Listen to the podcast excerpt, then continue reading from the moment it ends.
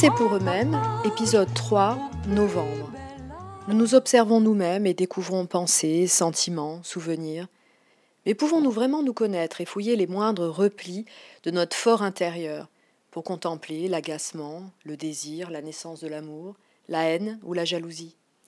La princesse de Podane nous rappelle que l'amour n'est pas bien sage et que nous ferions mieux de nous méfier de nos sentiments.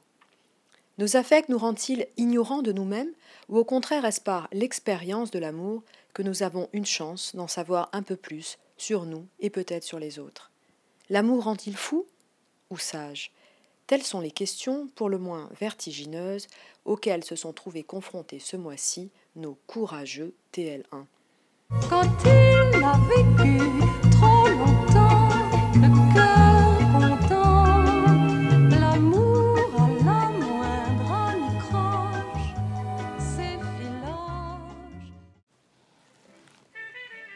J'aimerais tellement être l'année prochaine, avoir 18 ans, être libre et faire absolument tout ce que j'ai envie de faire. J'y pense tous les jours, tu sais. Oui, mais aujourd'hui on est le 27 novembre 2015. Et je crois bien qu'il est impossible de voyager dans le temps. Alors pourquoi tu t'obstines à désirer quelque chose d'impossible à réaliser? Écoute, tu as beau être ma conscience, je ne te demande pas de me raisonner. Mais tu ne vis jamais dans l'instant. T'es tellement frustrée et insatisfaite, c'est fatigant pour toi. Alors que tu pourrais être mieux en faisant preuve de bonne volonté et d'une pointe de courage. Mais j'ai pourtant l'âge de me projeter, de rêver, de désirer l'indésirable. Pourquoi les autres auraient le droit de faire ça et pas moi? Je veux juste que tous mes désirs se concrétisent, tu crois? Certes, c'est de ton âge, mais ça te fait stagner plutôt qu'avancer. Je suis d'accord avec toi, l'homme est un être de désir, mais fais en sorte de désirer dans l'instant, de désirer des petites choses, bref, d'ajouter petit à petit une pierre à l'édifice de ton avenir. Oui, mais quand je suis ton conseil, je suis rapidement satisfaite. Et alors, plus rien n'a de valeur à mes yeux. Je suis dans le paradoxe même du désir, tu comprends? À ce moment-là, il faut savoir apprécier les choses, surtout si tu as fourni un effort pour les obtenir. Ce que tu veux dire, c'est qu'en réalité, ça ne tient qu'à moi. Soit j'ai la volonté de changer mon état d'esprit, soit... soit je vivrai continuellement insatisfaite et hors du temps. C'est exactement ça. Edmond Gobelot disait Le désir est un attrait que l'on subit, la volonté, un pouvoir que l'on exerce. Retiens bien cette citation. Elle définit parfaitement ce qu'est le désir et comment le contrôler. T'es pas si mal comme conscience, finalement. Mais est-ce que je peux te poser une dernière question? Vas-y. Pourquoi est-ce que je désire toujours ce que je ne peux posséder, ou du moins pas dans l'immédiat? Tu sais, le désir, c'est aussi le manque. Tu te souviens? L'éloignement de l'étoile, de l'astre. Tu l'as appris en cours, quand tu discutes pas avec tes amis, bien sûr. Il faut que je m'y fasse, je suppose. Eh oui, Bon, je ne sais pas combien de temps me prendra tout ce, ce programme, mais je compte bien y parvenir. Désirer le possible, devenir sage et surtout suivre tes conseils. L'amour recompose l'antique nature, s'efforce de fondre deux êtres en un seul et de guérir la nature humaine. Platon le banquet. À travers le discours d'Aristophane, euh, Platon nous conte un mythe originel sur notre nature et la nature de nos sentiments. Donc au commencement du monde, nous aurions été unis chacun avec une autre personne, avec laquelle nous formions un tout. Cette unité était parfaite, elle nous était propre, et donc la personne avec qui nous étions reliés était pour ainsi dire notre moitié. Mais les dieux séparèrent chaque sphère parfaite que formaient les deux personnes du couple, et depuis, nous cherchons toujours, parfois vainement, la personne qui saura nous combler et reconstituer à nos côtés physiquement et mentalement cette osmose qui nous caractérisait autrefois. Le sens de ce mythe serait alors l'idée que l'autre est ce qu'il nous manque pour être enfin en osmose. L'autre est cette part de nous manquante qui pourrait nous rendre heureux. Et de nos jours, nous incarnons donc toujours cette quête de l'autre, mais aussi donc finalement cette quête de soi. Or, cette moitié perdue que nous recherchons devrait absolument nous correspondre, car elle serait notre minou, notre moitié, et à deux enfin réunis, devrait renaître l'osmose d'autrefois. Mais peut-on parler de mythe de réel, ou de mythe à demi réel Existerait-il quelque part un être euh, moitié de nous? Et si oui, saurions-nous le reconnaître? J'ai une fois entendu parler d'un mythe chinois qui racontait que nous serions tous et toutes reliés à une personne par un fil invisible. Ce fil serait extensible, mais ne se romprait jamais et serait le lien unissant de deux personnes faites l'une pour l'autre.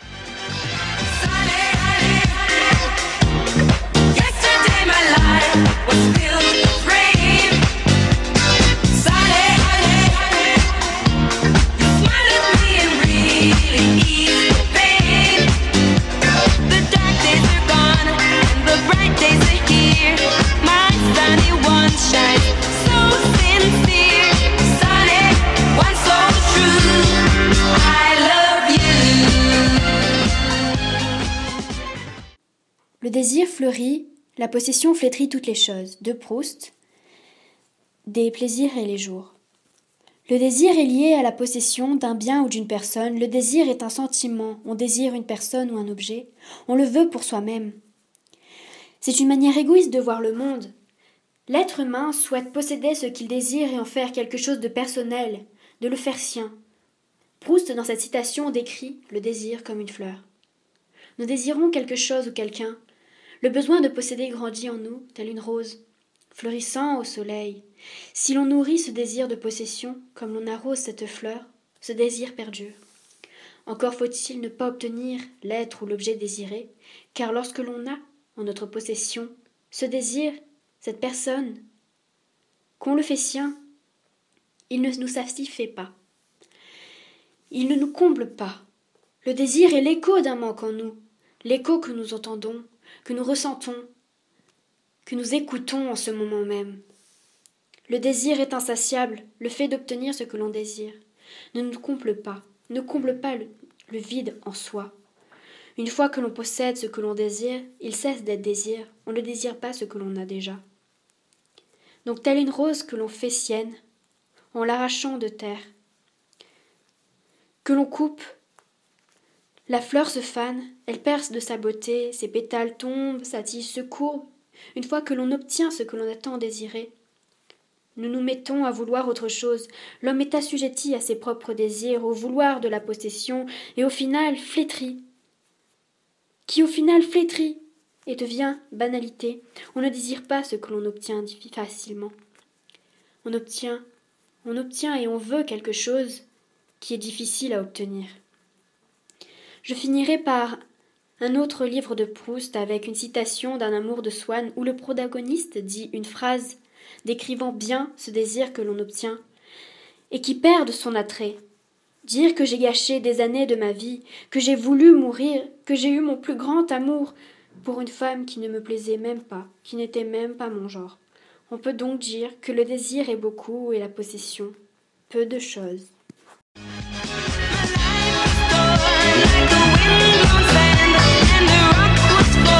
Bonjour, c'est Eva de Terminal L1 et je vais vous parler du désir. Je trouve que la célèbre phrase Plus tu me fuis, plus je te suis, plus tu me suis, plus je te fuis exprime bien notre goût pour ce que l'on n'a pas. Selon Schopenhauer, nous oscillons en permanence entre manque et ennui, et nous ne sommes jamais pleinement satisfaits, puisque même lorsque nous assouvissons un désir, on s'ennuie vite. Dans l'opéra de Mozart, le personnage de Zerline a conscience de cela, ce qui va la conduire à se méfier du désir qu'éprouve Don Juan. Elle sait que si elle le satisfait, il ne voudra plus d'elle. Or cela nous apprend aussi que lorsque l'on désire quelqu'un, il faut contrôler ses propres désirs, mais aussi savoir jouer avec celui de l'autre afin d'obtenir ce que l'on veut. C'est-à-dire que même si l'on veut cette personne, il ne faut pas trop donner non plus, au risque d'ennuyer l'autre et donc de ne pas l'avoir, et donc d'être frustré. Il faut se souvenir que la phrase de Pascal, la chasse plutôt que la prise, est valable pour nous-mêmes, mais aussi pour l'autre.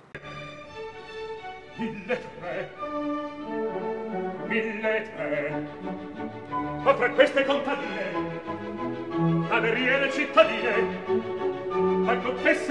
per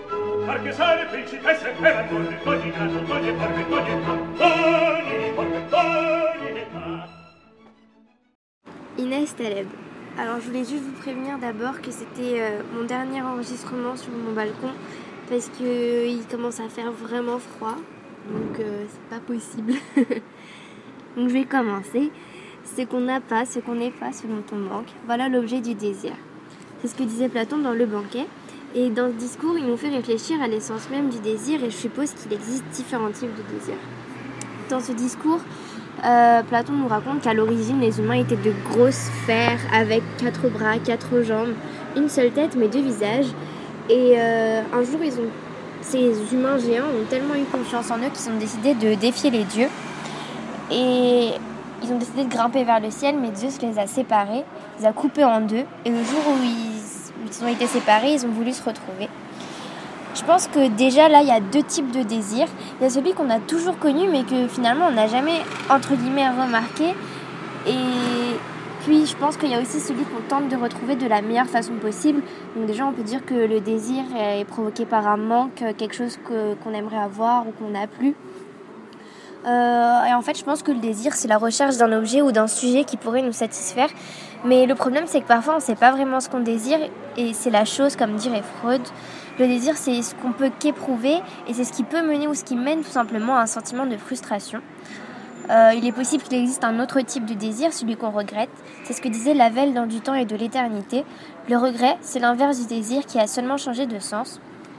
Et j'ajouterai une dernière chose, c'est que le désir peut aussi mener au bonheur, c'est-à-dire que le fait simplement d'imaginer, de s'imaginer avec la personne ou l'objet en face de nous, ça peut nous rendre plus heureux que de l'avoir réellement physiquement en face de nous. Oh là là, la vie en rose, le rose qu'on nous propose, d'avoir les quantités de choses qui donnent envie d'autre chose. Aïe, on nous fait que le bonheur c'est d'avoir, de l'avoir plein nos armoires. Dérision de nous, dérisoire. La conquête du superflu donne une excitation spirituelle plus grande que la conquête du nécessaire. L'homme est une création du désir, non pas du besoin. Gaston Bachelard. Est-ce donc pour cela que l'homme n'est jamais contenté par ce qu'il a? Eh bien, de tout temps, l'homme a eu des besoins primaires indispensables à sa survie, comme se nourrir, se vêtir, dormir. Mais l'homme est un être de désir, et il s'est vite ennuyé de ses besoins nécessaires. Il les a rendus plus excitants, en les ornant de choses superflues. Par exemple, vois-tu, l'homme ne se contente plus d'un simple repas sans goût, mais compose ses repas afin de ravir son palais. Ou encore, pour dormir, il est maintenant nécessaire d'être installé avec un minimum de confort.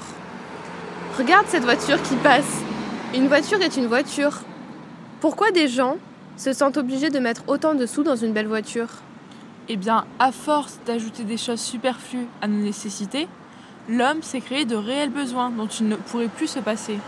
Il fait donc veiller à ce que ses besoins restent raisonnables, car l'homme a tendance à abuser de son imagination dans la création de nouveaux désirs. Il possède parfois des choses dont il pourrait se passer, comme cette voiture que tu viens de voir passer. Donc comme disait Gaston Bachelard, toute sa vie, l'homme ne cessera de courir après des désirs qui ne cesseront d'accroître afin de faire grandir cette excitation spirituelle. Je devrais donc dorénavant faire attention à ne pas me laisser submerger par mes désirs. En revanche, il ne faut pas confondre le désir matériel et le désir amoureux, qui peut te pousser à te surpasser. Mais une fois comblé, il peut susciter en toi un vide, un réel ennui. Mais est-ce qu'une vie sans amour est possible? Non, mon enfant, une vie sans amour est impensable. Foule sentimentale, on a soif d'idéal, attiré par les étoiles, pas. Foule sentimentale. Et vous, René Descartes, qu'en pensez-vous? Il faut savoir tout d'abord que le sujet se définit par la pensée. Le désir peut être inspecté par la pensée et être réglé par la volonté. Pour atteindre une vie heureuse, il faut suivre des règles pratiques car la vie presse et nous n'en avons qu'une. Il faut donc se vaincre, c'est-à-dire se dominer, se maîtriser et faire un travail sur soi par la raison et la volonté plutôt que d'avoir une prise sur le hasard. Nous pouvons changer nos désirs, mais pas l'ordre du monde, c'est-à-dire le monde tel qu'il est. Nous ne pouvons pas changer ce qui advient grâce à deux facultés, la volonté et la pensée. Il faut donc distinguer ce qui dépend de nous et ce qui ne dépend pas de nous, ce qui est en notre pouvoir et ce qui ne l'est pas. La volonté est donc illimitée, mais vouloir, ce n'est pas pouvoir. Et la sagesse consisterait à désirer ce que nous pouvons posséder. Ce qui veut dire que nous ne pouvons pas avoir une toute-puissance sur les choses. Maintenant, je vous laisse la parole, monsieur Schopenhauer. Très bien, merci Descartes. Mais je voudrais revenir sur une chose, Platon. Le désir ne serait pas seulement un manque. En effet, c'est la poursuite d'une chose inaccessible. Le désir serait donc soit frustré ou pessimiste, soit, si l'on assouvit notre désir, nous nous ennuyons de ce que l'on a. Sa présence nous ennuie. Notre bonheur est donc impossible, nous n'arrivons jamais à nous satisfaire. Comme par exemple, si vous désirez acheter un vêtement, puis une fois acquis, vous en voulez un autre, et ainsi de suite. Dès que nous satisfaisons un de nos désirs, nous nous en lassons. Ce désir serait donc avant tout un manque d'être. Si nos désirs nous lassent, désirables, toujours des éternels insatisfaits, alors il faudrait tenter de les maîtriser pour pouvoir atteindre notre propre bonheur, c'est-à-dire la tranquillité de notre âme, comme si pour être totalement satisfait, notre désir serait une sorte de seau d'eau. Il il faudrait qu'il soit totalement rempli, sans qu'il déborde, pour être totalement assouvi. Nous espérons que cela vous a éclairé. Ah, on, nous appelle pour un nouveau débat. On ne désire que ce que l'on n'a pas. Une fois un désir assouvi, nous cherchons toujours un tout autre chose qui pourrait nous combler pendant encore un instant. En n'étant jamais contenté, l'homme vit donc seulement dans le désir et passe toute sa vie à espérer. Nous pouvons faire un parallèle avec l'œuvre de Flaubert, Madame Bovary. En effet, Emma est un personnage qui n'est jamais pleinement satisfait et qui vit une vie quelque peu monotone. Elle puise ses désirs d'une vie idéale dans la lecture des romans romantiques. Elle désira par la suite une multitude d'objets substitutifs tels que des vêtements de luxe, accessoires à la mode, mobilier, représentant les stéréotypes d'une vie idyllique issue des romans dont elle était si avide. Cette dernière aspirait à la possession d'un amant idéal dont elle serait fière, mais elle finira par s'ennuyer avec un homme auquel elle a déjà cédé sa main, puis souffrira perpétuellement dans l'espoir de vivre un amour parfait et une vie trépidante. On dit que l'espoir fait vivre, mais pour Emma Bovary, l'attente et le désir d'une vie à l'image des romans romantiques la conduiront au contraire tout droit à la mort, car elle finira par mettre fin à sa vie jugée trop monotone en ingurgitant de l'arsenic. En définitive, nous pouvons conclure que le désir a un caractère instable et illimité, car il est impossible pour l'homme de tout posséder. L'existence de l'homme semble donc être vouée à un perpétuel balancement entre le manque et la satisfaction. Et puis, comme dirait Schopenhauer, dans le monde comme volonté et comme représentation, le désir satisfait fait place aussitôt à un nouveau désir. Comme une aumône qu'on jette à un mendiant, elle lui sauve la vie aujourd'hui pour prolonger sa misère jusqu'à demain.